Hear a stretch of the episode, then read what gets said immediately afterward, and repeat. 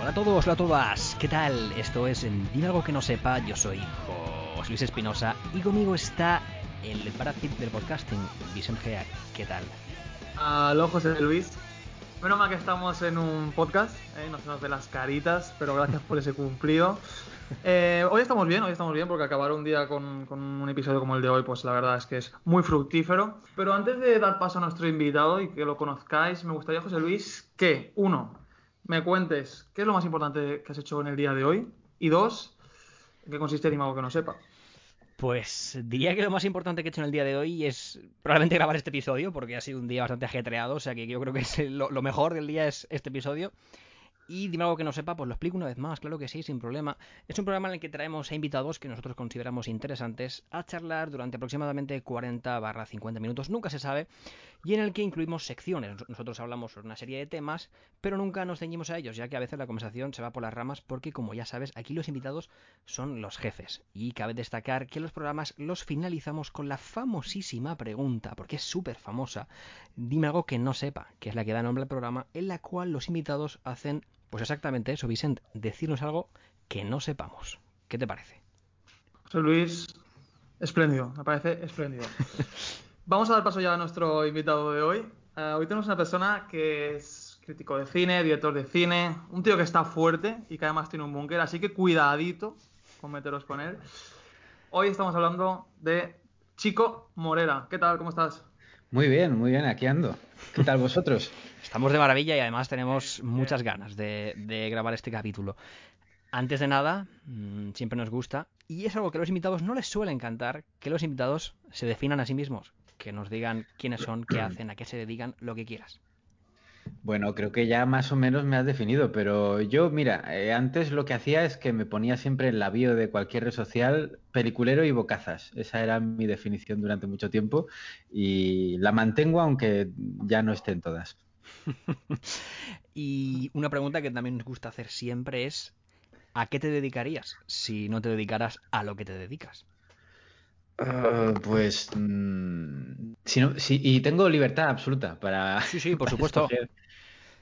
Sí, ¿tienen que ser, tienen que ser oficios reales o puede, puede, puede ser Hombre, oficios a ver, de si- ficción? Si quieres crear uno, volar la imaginación. Pero, a ver, si, si, mira, si le preguntases a mi yo eh, cuando era pequeño, a mi yo de, no sé, 10 años, probablemente te hubiera dicho detective privado, pero con la idea de lo que es un detective privado de las películas, ¿no? O Claro. sea, ese tío con gabardina que, que- que está ahí en una oficina asquerosa y fumando un cigarro. Pero no fumo, así que entonces no puedo ser detective privado. Entonces, pues probablemente, no sé, cazarrecompensas, si puedo, si puedo decir algo que sea ficticio, aunque bueno, déjate tú, ¿eh?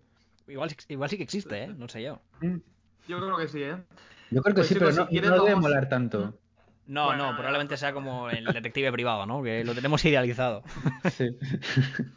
Chicos, si te parece bien, vamos a hacer la primera de las secciones que tenemos en lo que no sepa, que básicamente es una ronda genérica de preguntas de respuesta corta. Vale. Eh, te pregunto una, respondes, te pregunto otra, responde, ¿vale? Es este formato. Muy bien. Entonces, recomiéndame una canción. Buah. Vamos mal, ¿eh? O sea, soy malísimo respondiendo a preguntas así rápidas. Pues te recomiendo. ah, a ver. Mm, la casa del sol naciente se llama así, la de mm, los chavales estos. Buah, es que soy malísimo. Voy a tener que abrir Google para, para poder saber qué es lo que te quiero decir, pasa porque nada. de memoria soy malísimo. O sea, no tenemos ninguna prisa, o sea que... Yo me quedo con la duda, ¿eh? Quiero saber quiénes son. Deci- decidme la siguiente y luego ya os respondo a esta. Venga. Vale, perfecto. Eh, un plato. Plato de comer. Hmm. Mm. Pues. Y que te- eh, tiene que ser muy, muy, muy. Uno que te mole. Especial. Macarrones con tomate. Que, ojo, me sorprende que sea macarrones con tomate porque tu Instagram es una locura, ¿eh? En imágenes de, de comida, de platos que preparas, eso es una barbaridad. Pero yo soy muy básico en realidad. O sea, está guay poner en Instagram cosas chulas, pero a ver, que luego es lo que me como, ¿no? Porque no, no lo voy a tirar. No voy Claro, a hacer la foto y la tiro. Pero yo, si me tienes que preguntar, yo voy a lo básico. Macarrones con tomate. Que encima, si no me equivoco, vegano, ¿no? Sí, sí, llevo sin comer carne como 20 años. Es que vi que emulaste la hamburguesa de la capital y eso es una locura, ¿eh? Sí, sí, y hostia, me costó comérmela, ¿eh? Me costó comérmela. A la primera, a la primera, The Animals, House of the Rising Sun, de Perfecto. 1964. Apuntamos. Buena, buena canción. Creo que es, no sé si sale en alguna película, pero ahora tiro de memoria. Pero bueno, seguimos. va. Eh, ¿Por qué causa benéfica lucharías? ¿Por qué causa benéfica? Hostia, pues, pues lucharía. Si, si, si tuviese los medios, lucharía por muchas, realmente. Ah, por la- el hambre en el mundo, por ejemplo. Perfecto. ¿Qué superpoder tendrías? Superpoder. ¿Tiene que ser útil o puede ser ocioso? No, Es el que va. quieras. El que tú quieras. Pues probablemente volar, porque pues me voy a dar un paseo y me voy volando. Pero tengo un problema con volar. Ya sé que son respuestas rápidas. No hay problema. No, no, eh, nos encanta esto. Que yo siempre he pensado que volar está muy mitificado, porque en las pelis eh, la gente vuela y tal, y, es- y se lo pasan de puta madre y luego pues aterrizan y su vida normal. Pero claro, volar debe cansar también, ¿no? Es decir, de recorrer una distancia volando, ¿te cansa lo mismo que recorrerla corriendo, por ejemplo? Porque si no, vaya mierda. O sea, igual vas de aquí a la esquina de al lado y ya estás reventado, tienes que bajar. Claro, es que también depende del estilo de vuelo, ¿no? Porque está el estilo de vuelo Superman, por ejemplo, ¿Mm? o el estilo de vuelo Hancock, ¿no? Son, son vuelos... Ambos son vuelos, Sí, pero son distintos. Uno, con, con tres copas de más. Sí, sí, sí. Bueno, la cuestión es que podrías volar, que ya sería increíble. Sí, Sí, claro, como en los sueños un poco, ¿no? Que vuelo pero mal. No sé si os pasa a vosotros. sí, sí. Es una mierda porque te levantas y dices, tiene que ser verdad, ¿no? Porque si no, ¿por qué va a ser tan mierda? ¿A qué personaje histórico te gustaría entrevistar? Personaje histórico, pues... O actual que... Sí, pues Porque- tal vez a Hitchcock. ¿Lo, lo aceptamos como personaje histórico? Sí, por supuesto. Sí, sí, sí, sí. Vale, ahora ya vamos un poquito ya a, a nicho, a tu sector. ¿La última película que has visto? La última es... ah, estoy pensando en dejarlo. De Netflix. ¿Y qué tal? Pues eh, tengo pendiente hacer una review, pero la verdad es que me gustó bastante. Eh, es una peli que no es eh, el tipo de cine habitual que se suele ver, pero bueno, eh, está interesante y creo que al margen de que te guste más o menos ese tipo de cine, eh, es interesante verla. Yo en un primer momento pensaba que decías que ibas a dejar el cine, no, estoy pensando en dejarlo. Sí, no puede ser. No, me no. Una película que, que ames, que te Mm. encante. Hay tantas. Terciopelo azul de David Lynch. ¿Una serie? Una serie. ah, mira, puedo ponerme monotemático y decirte Twin Peaks de David Lynch. Perfecto. Es que esa, esa lo merece, obviamente. Eh, ¿qué- ¿Un género mm, de cine que te guste? La ciencia ficción, por ejemplo, me gusta cualquier género, ¿eh? pero la ciencia ficción tal vez es uno de los géneros que más me ha tirado siempre. ¿Y tienes alguna saga en concreto que te guste? No soy muy de sagas realmente, pero porque, por ejemplo, te diría, yo de adolescente era un flipado de Terminator, pero cuando sacaron la 3 ya dejé de ser tan flipado, ¿sabes?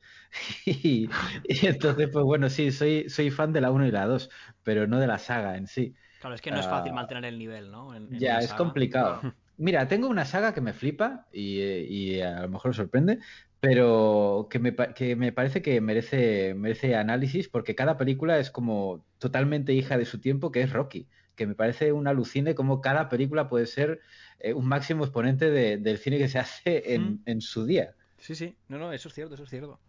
Mm. Pues ahora eh, vamos ya con lo que es la charrita general y quiero que nos cuentes un poco cómo empezó tu historia como crítico. Hay una cosa muy curiosa que lo explicas en un vídeo y es que empezaste mintiendo y esto lo dices tú, no, no está en, no está en mi boca.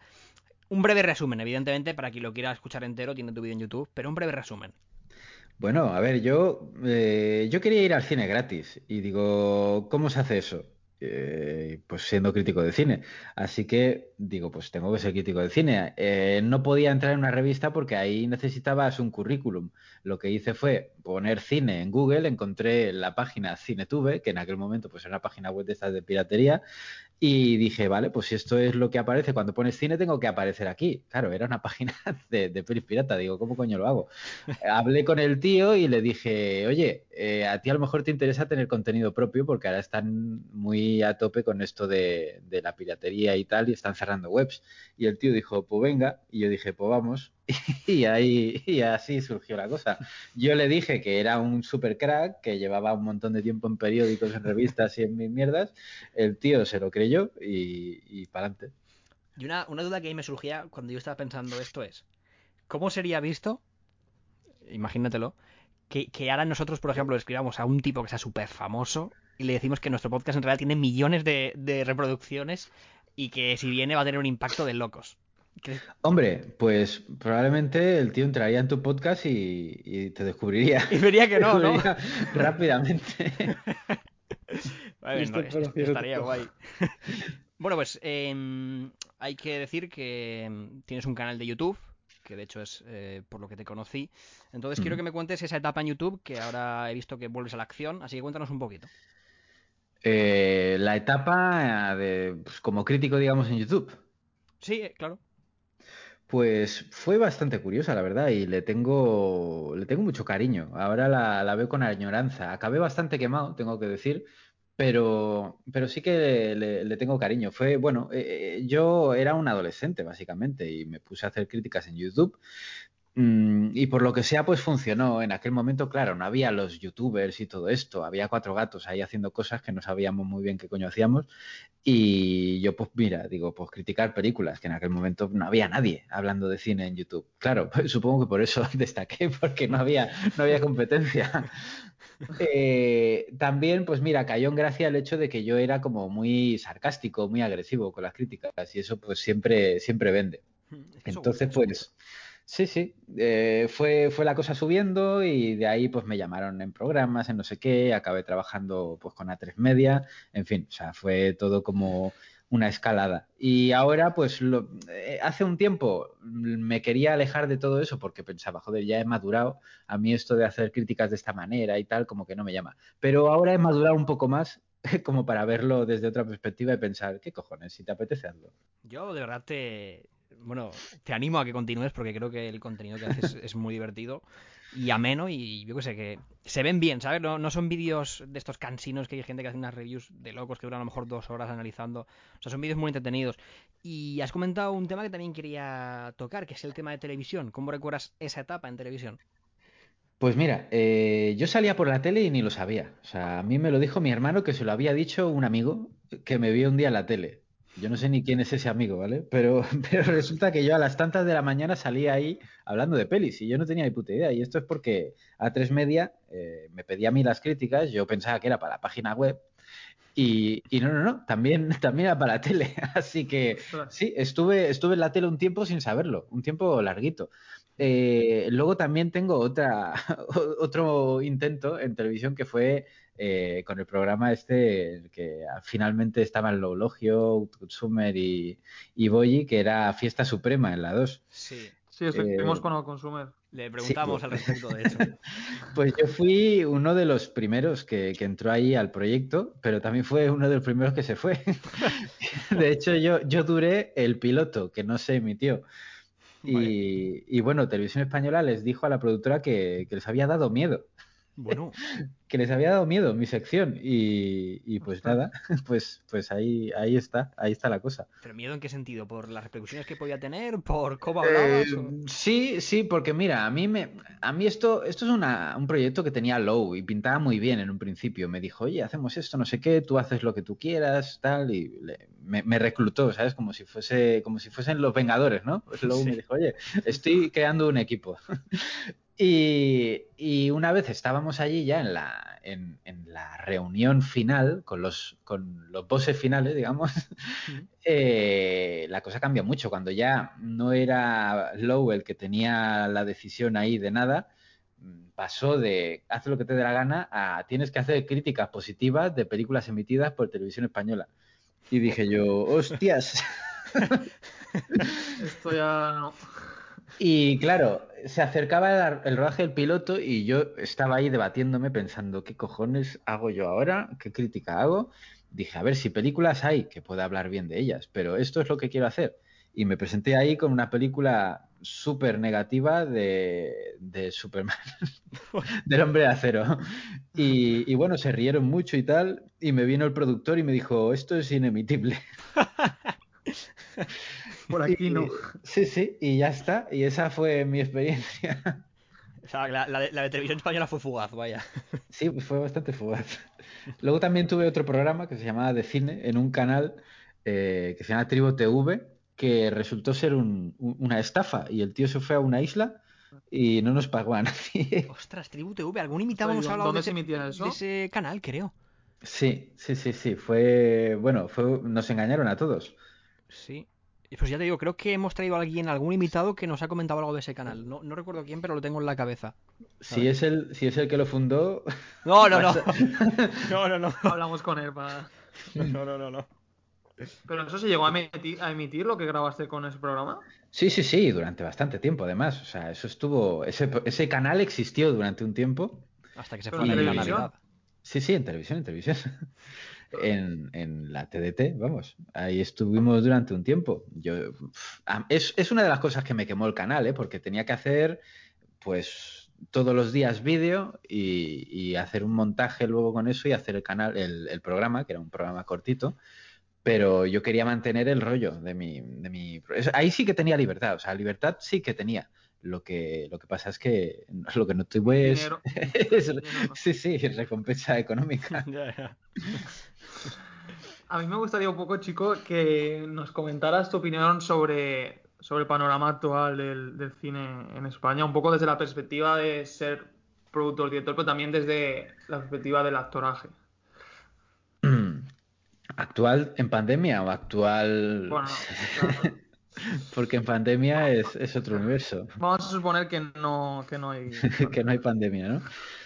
Pues a, nivel a- actoraje te refieres, pues, pues, pues para gente que quiera ser actor o actriz o... Sí, o, o posible crecimiento, si el gremio está un poco, digamos, que existe meritocracia dentro del actoraje, todo este tipo de cosas. Está, es bastante cerrado, ¿eh? es un universo bastante cerrado. Hay hay que tener en cuenta que en España realmente no hay una industria del cine. O sea, por mucho que se diga industria del cine y se hable de, de España, no existe. O sea, eh, no hay, ya lo, lo comenté hace poco en, en Twitch, que es que no hay productores que tengan dinero para, para hacer películas aquí. En Estados Unidos sí, hay productores que te ponen pasta y haces una peli.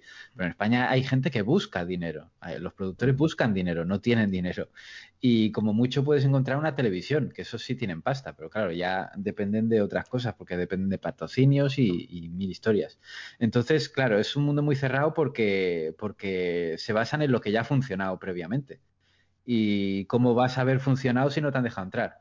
Es bastante complicado.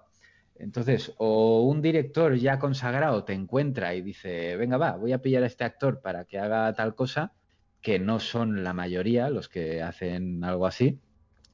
O, o luego que los descubrimientos son de, ha, ha venido este tío a acompañar a alguien al casting y como tenía los ojos azules lo hemos cogido, que dice, bueno, y, y te, ha- y te has fijado si sabía hablar, porque, porque luego igual lleva ya un par de pelis y todavía hemos- no hemos entendido nada de lo que ha dicho.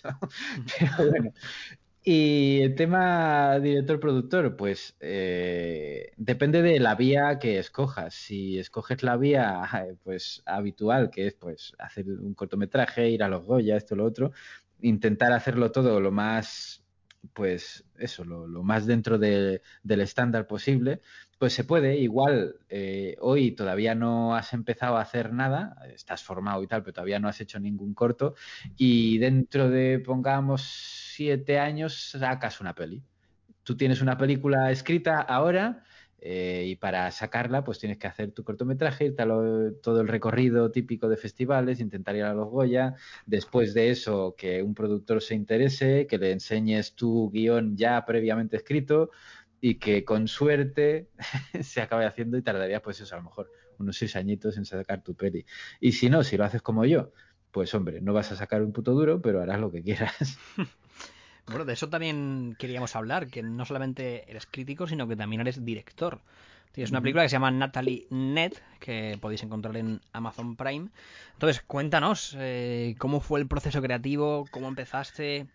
¿La experiencia? Pues fue eh, bastante largo, bastante largo, porque esto era una idea que yo tenía antes de entrar en YouTube. Y en YouTube llevo ya como 15 años, o sea, te puedes imaginar. Eh, el proceso fue muy, muy, muy largo y muy tedioso. Eh, por ejemplo, eh, entramos en YouTube porque mi idea era que el personaje principal fuese una youtuber. Y entonces Sara G, que es la protagonista, se creó un canal para documentarse de cara al personaje. Pasa que ese canal luego lo petó y bueno, en su día fue de, de- lo más bestia de YouTube España. Tiene vídeos con que superan los 10 millones de visitas tranquilamente. Y, y ahora, bueno, ella ya está más relajada, pasó su crisis de identidad pertinente en aquel momento. Y, el rodaje, el rodaje fue breve, fueron como dos semanas y tal, pero la postproducción fue un jaleo de la hostia, porque claro, la gente, claro, ahí no cobrábamos nadie, o sea, ahí no cobraba ni Dios. Eh, El presupuesto se fue mayoritariamente en tarjeta de metro y comida china, o sea, te puedes imaginar. Bueno, pero al final Y- se hace con pasión también, ¿no? Entiendo. Sí, sí, sí, claro. Pasa que es complicado encontrar la pasión en otras personas que no sean Claro, quienes han ideado el proyecto. Y yo lo entiendo, ¿eh? Sí, sí. Porque la gente pues tiene que comer también y tienen que, que- que mirar por ellos mismos.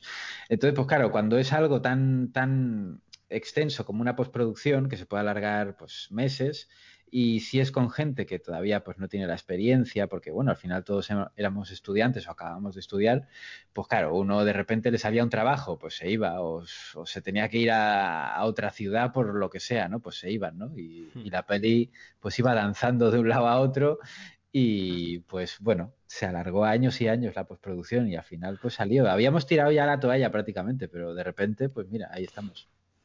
Y a la hora de, de lanzar una película, eh, ya que pueda llegar al, al, bueno, o sea, al con- al consumidor de- del cine, eh, ¿hay alguien que sabe parte de la ley que se mire las películas o, o estáis asesorados para que, por ejemplo, me lo invento, ¿eh? que alguien dice Gora ETA y estuviera penado por ley?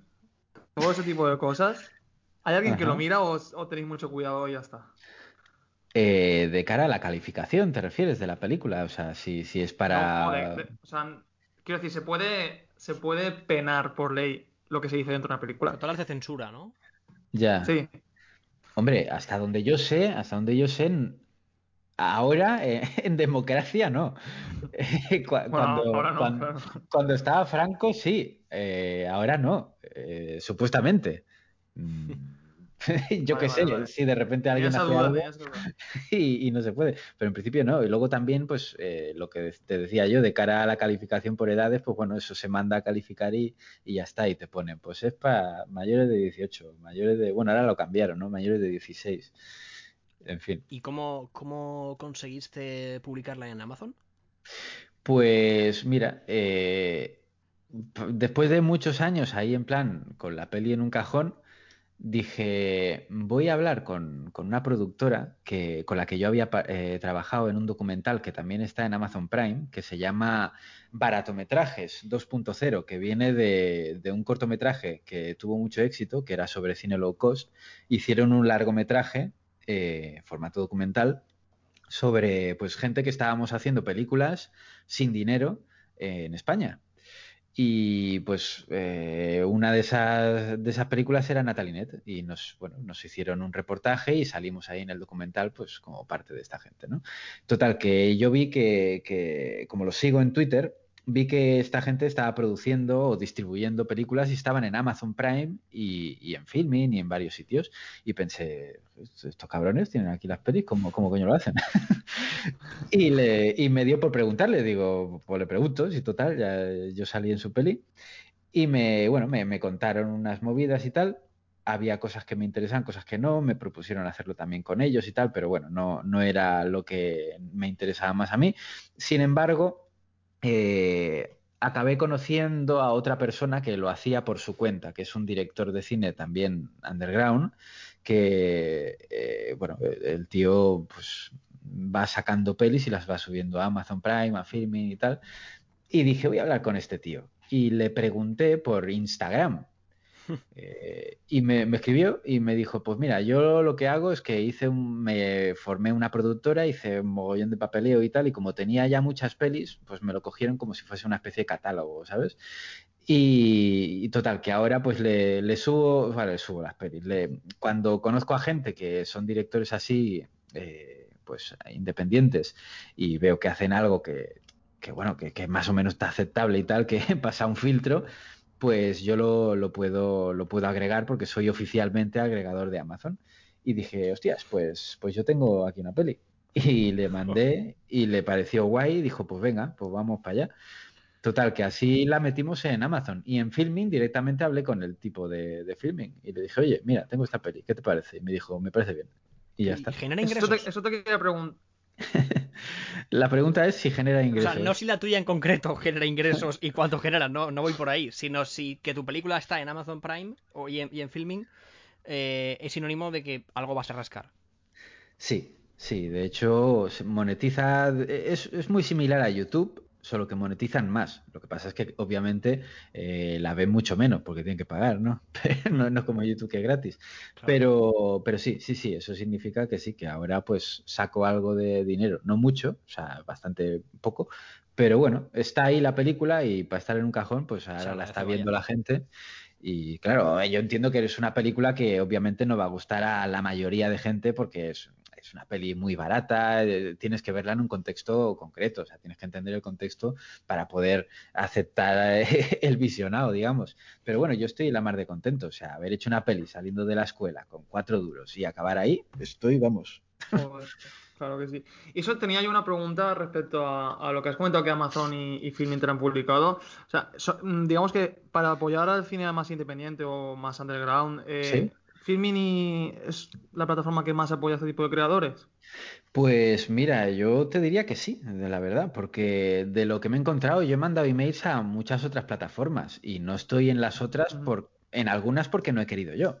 Y a ver, te podría decir nombres, pero hay gente demasiado, hay gente demasiado importante como para mencionarlos ahora. No, no, tranquilo. Y, y- pero sí que te puedo decir prácticas de otras plataformas sin decir nombres. Hay plataformas que no te pagan. Es más, una me dijo, no te cobramos. En plan, puedes subirla gratis. ¿Cómo? ¿Cómo que no me cobráis? ¿Que me ibais a cobrar por subir la peli? Pero sí, sí están cobrando ellos eh, suscripción, ¿qué me estás contando? Claro, claro. Eh, horrible. Y Filming, ¿no? Sí, de hecho, Filming eh, te paga mejor que, que Amazon Prime, que, que requiere que veas toda la película entera para que te, te sirva de algo. Si no ves la peli entera, sí, sí, no, no te sirve de un carajo. Es curioso. Y ahora que comentas esto que has dicho que es Teen Underground, yo de hecho cuando, cuando busqué por la película para informarme y todo eso, Sí. estaba calificada como Teen Underground. ¿A qué llamáis exactamente Teen Underground?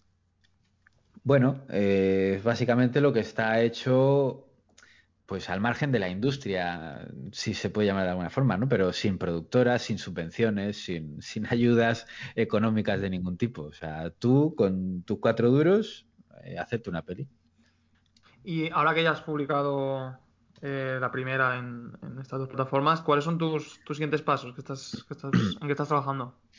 Pues mira, eh, mientras. Yo, yo hice otra película que la, la estrenamos en, en Sitges y, y la verdad es que funcionó bastante bien porque, bueno, eh, eh, los del Festival de Sitges el- me veían en plan, bueno, este chavalín, pues igual vienen aquí su familia a ver la peli, pero claro, no contaban con que, claro, yo tengo cierto público de YouTube. No es, no es una cosa Ah. de decir, Buah, me sigue aquí masivamente la gente, pero tengo cierto público y no solo eso, sino que mi público es bastante fiel. Mi público le gusta, eh, le gusta mucho el cine y pues tiene interés. Y claro, pusieron la peli en un cine chiquitín en Sitges y se quedó más gente fuera que dentro. Y total, que tuvieron que, organizar otro pase al día siguiente en un cine mucho más grande, en el, en el teatro principal, para, para que pudiera ir la gente que se había quedado fuera. Lo cual a mí me, me va muy bien porque ahora tengo ya contacto con, con gente de allí y ya me ven de otra manera. En plan, bueno, este chaval no, ¿sabes? Quiero decir, puede hacer cosas con poco, poco dinero y además puede traer gente. Y eso pues claro, quieras que no te abre puertas. El hecho de conocer gente, el hecho de ya haber estado en festivales hace que, que ya te vean con otros ojos. Eso es, es importante, el hacer un poco, eh, bueno, conocer a la gente, ¿no? Al final. Eh, lo que hice después es que yo tenía pensado eh, escribir un guion para otra película, pero era un poco, claro, yo ya pensaba, bueno, igual nadie me produce, intenta escribir cosas que puedas hacer y esa no la podía hacer, era se iba un poco de presupuesto. Total que dije, pues mira, tal vez es el momento para mm, probar otros medios. Hacía muchos años me habían propuesto escribir una novela y yo dije que no porque era el boom este de los libros de youtubers y tal y era un poco un clásico. era un poco pachanguero como se llevaba, ¿no? No, no me gustaba mucho y dije, no, no, no, yo, yo no soy escritor, no voy a hacerlo. Pero últimamente sí que tenía más, inter- más interés por, por la escritura y de hecho eh, me, me- me puse a estudiar escritura. Me, me fui a una escuela de Barcelona, la- el aula de escritores, que es una de las más antiguas de, de Barcelona, y estuve un par de años estudiando escritura y escribiendo una novela. Y total, que ahora tengo una novela que está buscando eh, editorial por un lado. Y por otro lado, estoy rodando también un proyecto de largometraje, pero con un estilo así de rodaje un poco más experimental, que es, no sé si conocéis la película Coherence. Sí, me encanta. Pues esta película se rodó eh, sin un guion fijo, era prácticamente eh, la idea, pero... Y si no me equivoco, el- con poco presupuesto, ¿no? Sí, sí, poquito presupuesto. Pero lo, lo llamativo de ahí es que había mucho, mucha improvisación en, en- en cámara directamente de los actores. Tenían una previsa y había mucha improvisación. Y yo estoy rodando ahora un proyecto un poco de esa manera. Y, y Pues bueno, muy con guay, eso estoy guay. ahora. Sí. Hay hype, hay hype. Y una pistita sobre ese libro, temática. Sí, sí, mira, es, es un libro, es un thriller, así con un toque un poco paranormal, y trata de una chica que, que es que maquilla cadáveres y tiene la capacidad de ver a un, a un, a un personaje que no sabe bien bien qué, intenciones tiene, pero bueno, que, que está por ahí rondando de vez en cuando y, y mirando a la gente sin saber bien bien qué, qué es lo que quiere. Y bueno, pues hay, hay una trama con un, secuestro de una niña y bueno, en fin, cositas. Hablando de paranormal, eh, se ha dado muchas veces, eh, no sé si es sugestión o son hechos, de rodajes que, o por la temática de la película o por el papel que se interpreta, eh, digamos que han tenido hechos extraños. Por ejemplo, eh, la mayoría de los que han interpretado a Batman han tenido problemas con, con las drogas, eh, o en el rodaje del exorcista se hablaba de fenómenos paranormales o desgracias que le pasaban a los propios actores. ¿Tú crees que, que eso es sugestión, que puede haber cierto, por ejemplo, en el rol de Batman, que ya no va tanto ligado a los fenómenos paranormales, ¿crees que puede haber algo de meterte en el papel del personaje y sufrir una presión que te derive en algo como pues la droga? A ver, claro, el tema de las drogas es como muy genérico porque realmente en Hollywood mm, buscar a un actor que no haya tenido problemas con drogas, pues al final está complicado. Quiero decir, que al final si te pones a rascar, No es solo Batman, vas- sino que también Superman. sí, sí, o sea, vas a sacar ahí de todo. Eh, pero claro, obviamente, pues interpretar a un personaje eh, que tiene el ojo de tanta gente puesto encima, pues sí que puede generar una presión, obviamente, que, que te genere, pues, pues eso, ¿no? Pues, A ver, mira, Ben Affleck qué bien lo estaba haciendo con su carrera, que, que estaba, se lo estaban tomando en serio, porque a Ben Affleck no lo tomaban en serio desde hacía mucho tiempo hasta que se puso a dirigir. Y de repente estaba como teniendo una carrera como muy, muy recta, ¿no? Muy, venga, va, vamos a, a, a tope con, con esto. Y se puso con Batman y yo creo que eso le ha afectado porque pues le ha dado un vuelco a, a la imagen que tenía. Al margen Sí, de pero que... Ben Affleck yo creo que ha tenido muchas recaídas. Sí. Bueno, toda su vida sí. ha sido eso. Claro. Y luego, en cuanto a las cosas paranormales, hombre, yo creo que sí que hay un punto de sugestión y al final la gente se muere, quiero decir. En, en una película trabaja mucha gente y es fácil que se muera alguien. O sea, mi, en Natalie Nett, pues mira, la, al final la película la hemos estrenado con eh, dedicada a uno de los actores porque se murió, de hecho, eh, antes de, que se estrenase. O sea, que, quiero decir, no hay, no hay ninguna cosa orbitando alrededor de Natalie Nett, aunque hayamos tardado 10 años en sacarla. Pero, pero bueno, quiero pensar que no. Lo que sí que pasa es que eh, estuvimos mirando como rodajes así bizarros que haya habido en la historia del cine.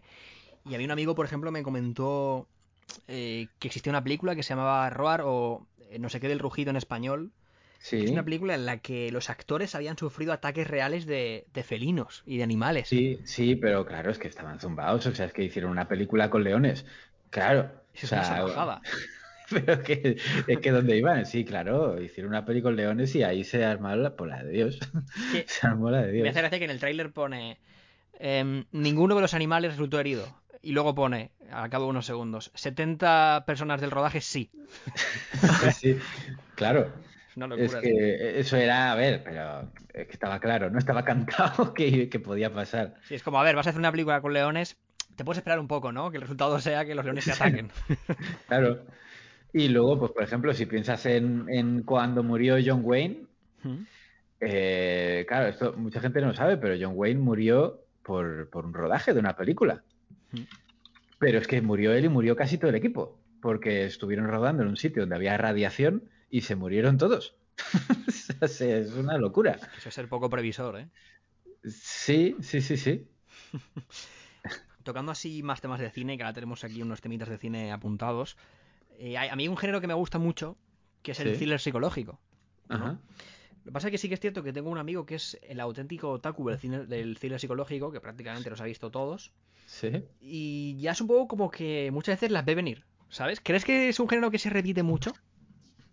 Bueno, al final todos los géneros tienen como sus tropos, digamos, ¿no? Todos tienen sus lugares comunes y, sí, claro, uno imita a otro, otro imita a otro. Y ya no tanto que imiten, sino que al final, eh, para que algo, muchas veces para que algo te lo produzcan, tiene también que ir por ahí, ¿eh? O sea, no es una cosa de que los creadores no tengan imaginación, es que muchas veces ya hay como cierta exigencia de, no, pero me metes una escena de tal.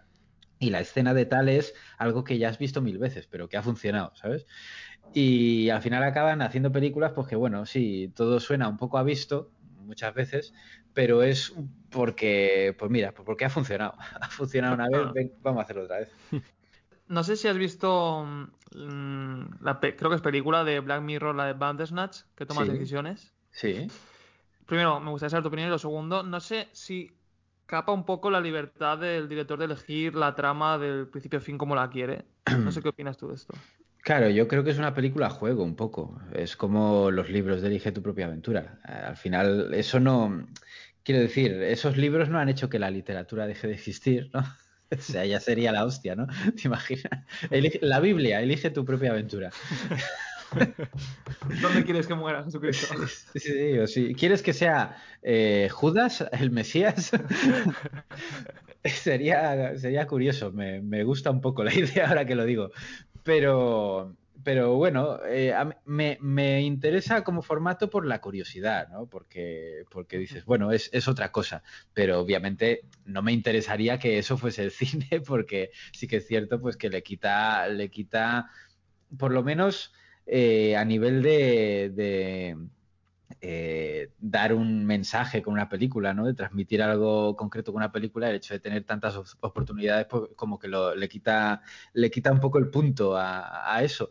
Pero también creo que tiene cierto mérito si lo sabes llevar bien y creo que po- podrían salir cosas interesantes si se, Si se explota de verdad, ¿no? Sí, Porque- sí se explotase. También te digo, eh, ahí parecía que, que escogías, pero... Pero luego no cambiaba veces- mucho, ¿no? Sí, Eh, sí, sí. Yo tuve Y esa yo- experiencia, así yo decía, yo pues me, mí yo me lo estuve viendo, me, me lo, me lo vi como un montón de veces, ¿vale? O sea, todas las que pude, y llegué a la conclusión de que si le dabas siempre al mismo lado, al final llegabas al final que querían llegar, o sea, siempre a la misma decisión, y, y llegabas al, como al final oficial, digamos. Y, y la decisión era no decidir, o sea, si tú dejabas que la peli se reproduciera sola que la selección que ya está puesta fuese la que se queda, eh, llegabas, creo que era así, ¿eh? ahora no me acuerdo porque no, no, no lo tengo tan fresco, pero llegabas al final más o menos que, que se podía entender como película, porque había otros que, que eran en plan, bueno, si esto fuese una peli, pues qué mierda de película, ¿no? Yo ahora en mi cabeza estaba planteando el escenario de que esto llegara al cine y que fuera rollo con pulsadores que la gente vota. A ver qué Ojo. final va a ser, como si fuera quien quiere ser millonario, ¿sabes? Hostia, sí, pasa que habría gente enfadada en el cine con los que han Claro, claro, se, se creen ahí trifulcas entre, entre los espectadores. Hombre, puede, puede molar, igual hay un nicho, igual, yo que sé, estamos descubriendo un negocio. Sí, a ver, bueno, ahora con las redes sociales ya eh, la gente decide mucho, ¿eh? O sea, desde el diseño de, de Sonic, por ejemplo, cierto es. Hasta, pues bueno, incluso el, el transcurso de muchas series, que, que al final, como se van haciendo muchas sobre la marcha, eh, lo que opina el público marca mucho el, el- el transcurso de lo que va a suceder. ¿Cuál dirías que es la película más bizarra que has visto? Eh, entendemos bizarro como... eh, ¿Qué exactamente? Porque, claro, Claro, es, es no complicado, es complicado de definir. Yo no pero, lo por sé. ejemplo, yo veo Sharknado sí. digo, esto es muy bizarro. Esto no tiene, esto no hay por dónde cogerlo, esto es muy loco. Yo Sí. creo que generalmente las películas de serie B ya de por sí son bizarras, ¿no? Claro, pues por ejemplo, eh, es como que lo busca, ¿no? O sea, es el, el bizarro buscado. Sí, es la es pretensión. como... No es tonto, se lo hace, ¿sabes? sí, sí, sí, sí, sí. Eh, que, que no quiero decir que sea, tenga que ser una película tonta por ser, ser así como muy loca, ¿no? Pero mira, pues una que, que, que me lo parece, pero sí que es muy mala. eh, ya hablé de ella hace muchísimos años en mi canal, pero la tengo siempre en mi mente, que se llama Mutant Man. O sea, una película que me compré en, en un bazar chino. Bueno, como el de los Simpsons, el bazar. sí, sí. Y yo, la, yo vi la portada y pensé, esto es la hostia, esto, esto va a molar. No puede fallar. No, no, Mutant Man. Y a- el- el- en el póster, pues se veía como un plato en la mesa, un plato así grandote, con partes de, de- de miembros humanos. Hmm. Y, la frase, sí, y la frase era, me apeteces para cenar. y yo dije, ¡buah! Por los ojos. A mí me apetece Sí, sí. para verte ahora mismo en mi casa. Dije, dije triunfado, cuesta 50 céntimos, la compro. Y, y madre de Dios, o sea, madre de Dios, la película más mala que he visto en mi vida. Pero, Pero, la conservas La conservo, hombre, sí la conservo. como un trofeo. Sí, sí. Como nada, amor. A ver, Pero había varias pistas. El precio, la portada. Te iba avisando que quizás no era la mejor película. Hay momentos, ah, bueno, hay, hay momentos de que hay como un malo, ¿vale? O sea, un malo que no sé qué le pasa exactamente. Es una especie de matanza de Texas mal, ¿vale? La peli. Pero bastante mal. O sea, O sea, muy hay un mal. tipo que tiene como una peluca, que es el malo, que no sé qué, qué, qué hostias le pasa, pero mata gente. Y hay un momento que coge a una chica y se la lleva al bosque, se adentra en el bosque con la chica, la chica ya está muerta, ¿vale? La lleva en brazos.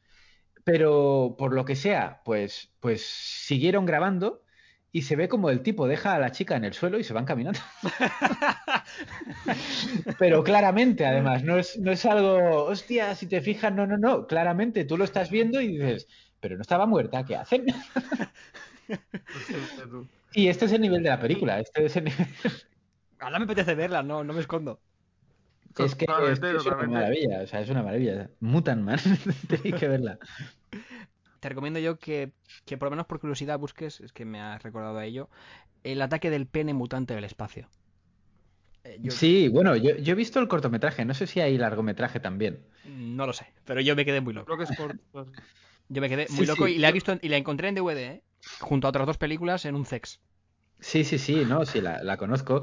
Hay, bueno, en este, en esta línea hay muchas, o sea, el, el- el ataque de los mutantes, de los eh, tomates asesinos, por ejemplo, Oh, sí, la he visto. eh, los eh, payasos mutantes del espacio exterior, Esa ya no. Eh, no, los payasos mutantes, no, los payasos asesinos del espacio exterior que, que lanzan, lanzan palomitas con, con las pistolas, lanzan palomitas letales. Esto Sí, es increíble. sí. Eh, luego, bueno, en España, por ejemplo, tenemos Slacks, Muerte Viscosa, que, que, bueno, es, es de unas de, de unas orugas, hay de unas orugas- de, una, de unas babosas que asesinas, que, pero te matan mordiéndote. Claro, una babosa súper pequeña. y a la velocidad que corre una babosa, claro. Claro, claro, eso estaba pensando, digo, el ritmo... Sí, sí, pero, pero la peli es una fantasía. Y bueno, así muchísimas. Aquí hubo una productora que me encanta, que es. eh, eh, hostias, ahora no me va a salir el nombre. La. ah, la Fantastic Factory, no sé si la conocéis. No. No. Es una productora catalana que en realidad la llevaban unos tipos eh, americanos. Es curioso porque, por ejemplo, luego está la productora, esta típica americana, la Hammer, la Hammer Films, que era un tipo catalán que se fue a Estados Ah, que Unidos. se fue a o sea, Estados Unidos. Sí, sí, o sea, hay como, sí, sí.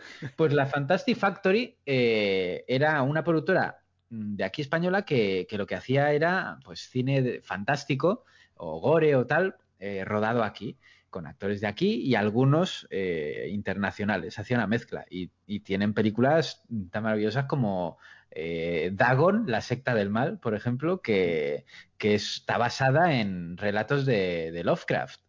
Y bueno, pues, pues eh, imagínate Lovecraft en, en, pues, en Galicia, ¿sabes? y, pues déjate tú, ¿eh? que la peli de ambientación y tal está cojonuda. Luego, pues tiene las limitaciones del, del presupuesto y tal. Pero bueno, luego tienen otra como aracnofobia, que, que puedes encontrarte, aparte del reparto de, de Los Serrano, luchando contra una araña gigante en la jungla. Y eso es maravilloso. Hombre, la premisa es increíble. Sí, sí, está Pepe Sancho ahí luchando contra, contra, una, contra una araña. Pepe Sancho, que, que es el actor este mayor que salía en, en Cuéntame, que mm, otra curiosidad que hay de este hombre es que eh, sale en una película que rodó aquí Jackie Chan en Barcelona, que es Los Supercamorristas, que es un peliculón de arte marcial. No, o sea, es, es barato, pero la- Sí, sí. las peleas son la puta hostia. Y Jackie Chan pelea contra Pepe Sancho. Bueno, bueno, O sea, bueno. Y esto, esto es la hostia. O sea, tú imagínate, Pepe Sancho, de, de- de Cuéntame, peleando con una espada, con Jackie Chan. peleando con una espada contra Jackie Chan. Sí, sí, O sea, es, es, maravilloso. Sí, sí, sí, tenéis que verla. La, la voy a ver todas.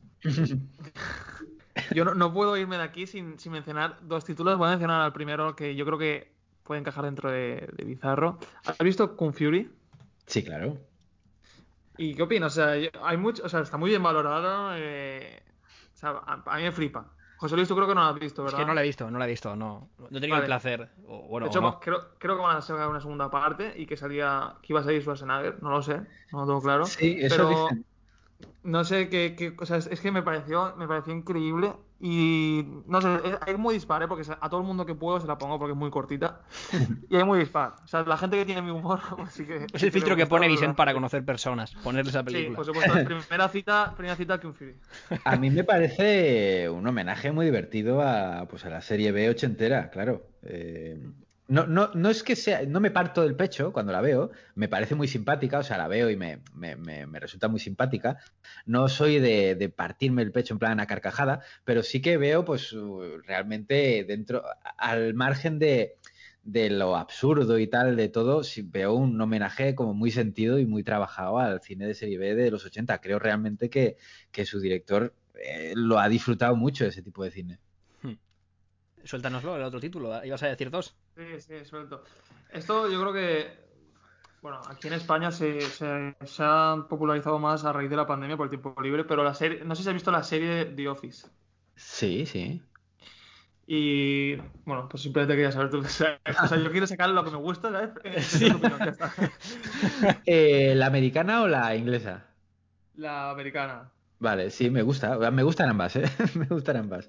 Pero sí, me parece un buen remake, digamos, o una buena adaptación eh, a- en Estados Unidos y creo que, que están muy bien todos, la verdad. El reparto está muy bien. Son, o sea, me, me- me parto el pecho yo también con, con The Office. Con The Office sí que me río mucho. José Luis, ¿la has visto? No. Tiene dos cosas que hacer. Ya tiene dos cosas que Sí, sí, bueno, no, dos no, tengo muchas, que todas las películas esas de serie B extrañas que, que ha nombrado yo también las quiero ver ahora. Em, no podemos dejar pasar por alto eh, que tienes un búnker. Sí. Esto es algo que no... po- ¿Por qué? O sea, ¿en qué momento eh, lo compraste? ¿Cómo fue? Esto es increíble. Pues mira, a ver, eh, yo estaba buscando piso y un colega que tengo que, que es informático y se mete en web muy raras, me dijo, hostia, he encontrado una, una subasta y están subastando un búnker. Y le dije, no me jodas. Deme 10. Y me, y me metí y estaba barato y dije, "Pf, voy a pujar. y pujé y se ve que no pujó mucha gente más y lo gané.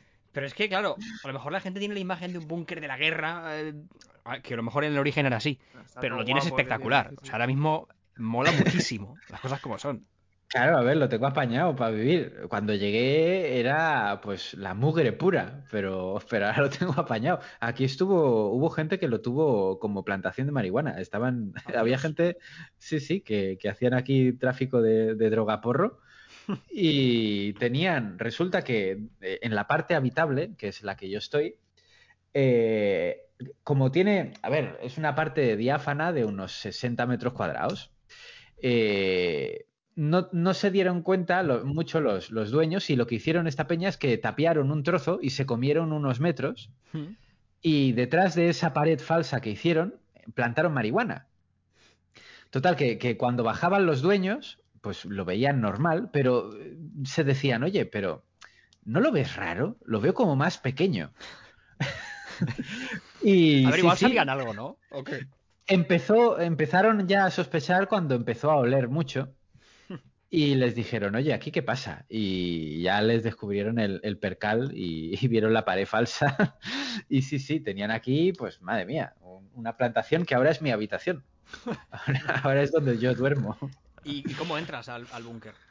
Pues tengo dos entradas. Hay una que es la peliculera y otra que es más normalita. Y cuando viene gente la peliculera, ¿no? Cuando viene gente de la peliculera, pero no viene mucha gente porque tendría que matarlos. Y una. va, estamos llegando ya al final del programa, pero me gusta, me gusta siempre hacer mucho una pregunta que es muy out of context, muy fuera de, de todo lo que ¿Sí? hemos estado hablando. ¿Cuál es la propuesta más rara que te han, que te han hecho? Tanto por. pues, pues, sé, de alguna empresa, de algún seguidor. Admite también el DM más raro que has recibido. También. Hostia. Mensajes privados raros muchos. O sea, de hecho, eh, hace no mucho hice un vídeo hablando de uno que, que había escrito un guion, supuestamente, eh, que transcurría en un búnker, pero lo había escrito mientras se había, o sea, se había fumado un porro, me dijo en el, en el mensaje, y había escrito un guion. Y claro, el guion era para verlo, ¿sabes? Porque no, no tenía ni pie ni cabeza. Y hice un vídeo leyendo el guion, le pedí permiso, le dije, oye, ¿te importa que lea el guion en un vídeo? Y es rocambolesco, o sea, es rocambolesco. Pero una propuesta que es como muy absurda, pero que siempre pienso en ella porque pienso, qué cosa más rara. O sea, siempre se- se- me pasa por la cabeza y digo, esto es muy raro. Que es que un día, en la época en la que yo más lo petaba en YouTube, en la época de las críticas ahí a saco, un tipo eh, por la calle me dijo si me podía hacer, si se podía o sea, podía hacer una foto, ¿no? Claro, es muy, es muy normal que te encuentres a alguien y digas, pues, pues nos hacemos una foto. Sí. Pero es que este tipo me hizo una foto a mí, o sea, no se puso él en la foto. Ay, Dios. Eh, eh, y claro, digo, o sea, para eso saca, saca un fotograma de un vídeo, o sea, no, no lo entendí, porque era un sitio random de la calle, yo mirándole a él pensando, ¿qué quieres de mí? ¿No le preguntaste? No le pregunté porque, porque con- era un tío, sí, me lo pillé digo, como muy callado y tal, pero no le pregunté porque con las mismas que le pregunto igual saca un cuchillo y me lo clava repetidas veces en, en el hígado y ya está, y ahí me quedo. Bueno, pues la verdad que sí que sí que es rara, sí. Em, ahora, para finalizar, antes de la famosísima pregunta final, vamos a plantear un escenario, ¿vale? Mm, Vale. Somos unos mecenas, Vicente y yo, Sí. de repente, ojalá. Y te vamos a dar muchísimos millones de presupuesto, ¿vale? Vale. Muchísimos. Entonces vas a hacer una película, Sí. ¿vale? Entonces quiero saber el género, qué escenarios utilizarías, si, qué actores incluirías, Joder. Pero así rápido, no hace falta que te comas mucho la cabeza. Y si sería una saga o no, saga o no, creo que sería no, porque has dicho que no te gustan mucho las sagas. No es que no me gusten, ¿eh? pero no, no, no suelo seguirlas porque, bueno, me gusta a lo mejor una de las pelis. Eh, pues mira, seguramente sería ciencia ficción. Eh, escenarios. Mm, No te sabría decir escenarios, pero probablemente no serían tampoco muchísimos escenarios. Aunque te- tuviera mucho dinero, seguramente lo dedicaría más a, a la pospo y a que luciese de puta madre, más que a tener muchísimos escenarios. Siempre he sido muy de pelis tipo Cube, o, ¿sabes? Así que Mm. son, son Mm. discretas. Eh, y el casting sería, sería rocambolesco. De hecho, tendría que dedicar parte del presupuesto a, a promocionarla para que la gente quisiera verla porque, porque probablemente no querrían. Eh, metería a, a Edward Furlong seguro en el casting. O sea, Edward Furlong, eh, John Connor de Terminator 2, Sí, sí. lo metería en el casting. metería a, a- probablemente también a, a Macaulay Culkin. Bueno. a mí ya me está llamando, yo, yo ya la vería. Y, y probablemente a Christopher Lambert también. A Christopher Lambert de Los Inmortales. Esto lo tengo bastante claro.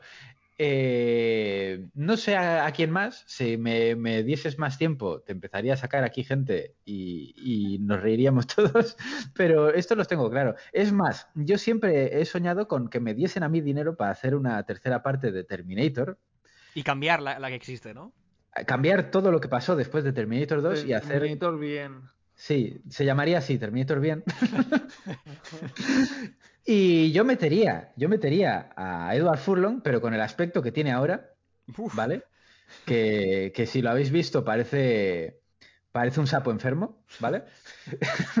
pues metería a Edward Furlong de ahora eh, y la trama iría de que pues no ha habido juicio final y el tío está en la puta mierda, porque claro, eh, eh, si, a- si al salvador de la humanidad le quitas el fin del mundo, pues te queda un, un pringao, te queda un pringao.